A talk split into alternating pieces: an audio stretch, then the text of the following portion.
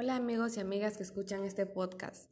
Hoy hablaré del tema de los recursos administrativos. Abundaremos sobre los aspectos específicos más sobresalientes de los medios de impugnación que contemplan las codificaciones y leyes aplicables en cada esfera gubernativa. Para iniciar es indispensable comprender la definición y las características de los recursos administrativos. Según el capítulo 14 de los recursos administrativos del Tratado de Derecho Administrativo y Obras Electas, tomo 8 de Gordillo, en su concepto amplio, los recursos serán todos los medios de protección al alcance administrativo para impugnar los actos y hechos administrativos que lo afectan y, en general, para defender sus derechos respecto a la administración pública.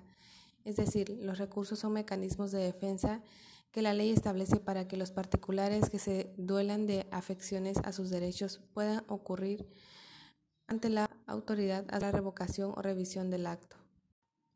Así los recursos podremos calificarlos en cuanto a su finalidad, encontrando aquellos que buscan la revocación del acto, buscan su anulación, son sustanciados por las autoridades federales, son sustanciados por autoridades locales, son sustanciados por autoridades estatales, los recursos serán resueltos por la misma autoridad que emite la resolución, resultando en la mayoría de los casos optativo para el particular y afectado promoverlo o bien instar el juicio contencioso administrativo que corresponda. Ley Federal del Procedimiento Administrativo. Artículo 1. Las disposiciones de esta ley son de orden e interés públicos y se aplicarán a los actos y procedimientos con resoluciones de la Administración Pública Federal centralizada sin perjuicio de lo dispuesto en los tratados internacionales de los que México sea parte. Artículo 2. Esta ley, salvo por lo que toca el, título tercero A, se aplica supletoriamente a las diversas leyes administrativas. El Código Federal de Procedimientos Civiles se aplicará a su vez supletoriamente a esta ley en lo que conducente. Artículo 83. Recurso de revisión mismo que podrá interponer los interesados afectados por los actos y resoluciones de las autoridades administrativas que pongan fin al procedimiento administrativo a una instancia o resuelvan un expediente. La Ley del Procedimiento Administrativo del Estado de Quintana Roo. Artículo 2. Para efectos de la presente ley se entenderá por acto administrativo a la manifestación unilateral de la voluntad externa, concreta y ejecutiva emanada de la Administración Pública centralizada y de los organismos descentralizados de la Administración Pública paraestatal del Estado de Quintana Roo, en el ejercicio de las facultades que le son conferidas por los ordenamientos jurídicos que tienen por objeto crear, transmitir, modificar, reconocer, declarar o extinguir una situación jurídica concreta cuya finalidad es la satisfacción del interés general y la Administración Pública del Estado de Quintana Roo se conceptualiza como a las dependencias y organismos descentralizados que integran la Administración Pública Centralizada y organismos descentralizados de la Administración Pública Paraestatal del Estado de Quintana Roo en los términos de la Ley Orgánica de la Administración Pública del Estado de Quintana Roo. Artículo 21. El procedimiento administrativo servirá para asegurar el mejor cumplimiento de los fines de la Administración Pública del Estado de Quintana Roo así como para garantizar los derechos e intereses legítimos de los gobernados de conformidad con lo preceptuado por los ordenamientos jurídicos aplicables. Por otro lado, tenemos el Código de Justicia Administrativa del Estado de Quintana Roo, que menciona en su artículo 14 la actuación administrativa en el procedimiento se desarrollará con arreglo a los principios de transparencia, imparcialidad, economía, celeridad, eficacia, legalidad, publicidad y buena fe el procedimiento podrá iniciarse de oficio o a petición de parte interesada. El recurso de revocación previsto en el Código Fiscal de la Federación se menciona en el artículo 116. Contra los actos administrativos dictados en materia fiscal federal se podrá interponer el recurso de revocación. Artículo 117.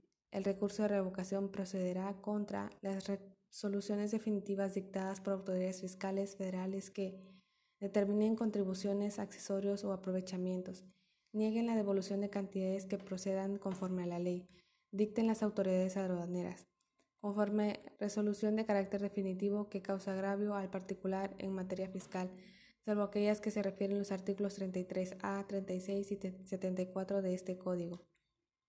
Los actos de autoridades fiscales federales que exijan el pago de créditos fiscales cuando se alegue que estos se han extinguido o que su modo su monto sea real e inferior al exigido, siempre que el cobro en exceso sea imputable a la autoridad ejecutora o se refiera a recargos gastos de ejecución o a la indemnización a que se refiere el artículo 21 de este código. También se dicte el procedimiento administrativo de ejecución cuando se alegue que éste no se haya ajustado a la ley. Afecten el interés jurídico de los terceros en los casos a que se refiere el artículo 128 de este código. Por último, determinen el valor de los bienes embargados a los que se refiere el artículo 175 de este código. Los recursos previstos en la Ley del Seguro Social y en la Ley del Infonavit. La Ley del Instituto de Fondo Nacional de Vivienda para los Trabajadores Infonavit dispone en el artículo 52 que en los casos de inconformidad de las empresas, de los trabajadores o sus beneficiarios sobre la inscripción en el instituto, derecho a créditos, cuantía de aportaciones y descuentos, así como cualquier acto del instituto que lesione derechos de los trabajadores inscritos, de sus beneficiarios o de patrones que podrá promover ante el propio instituto un recurso de inconformidad. La inconformidad es este recurso está contenido en la ley del Seguro Social. Cuando los patrones y demás sujetos obligados, así como los asegurados o sus beneficiarios, consideren impugnable algún acto delictivo del Instituto Mexicano del Seguro Social, podrán recurrir a la inconformidad en la forma y en términos que establezca el reglamento o bien proceder en los términos del artículo siguiente. Las resoluciones, acuerdos o liquidaciones de este Instituto de Seguridad Social que no hubiesen sido impugnados en la forma y términos que señale el reglamento correspondiente se entenderán como consentidos.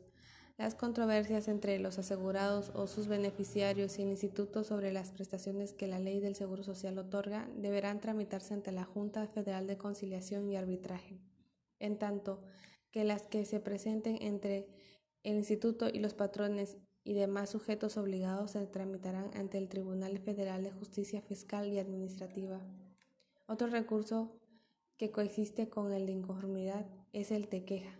Los derechohabientes podrán interponer ante ese instituto queja administrativa, la cual tendrá la finalidad de conocer las insatisfacciones de los usuarios por actos u omisiones del personal institucional vinculado.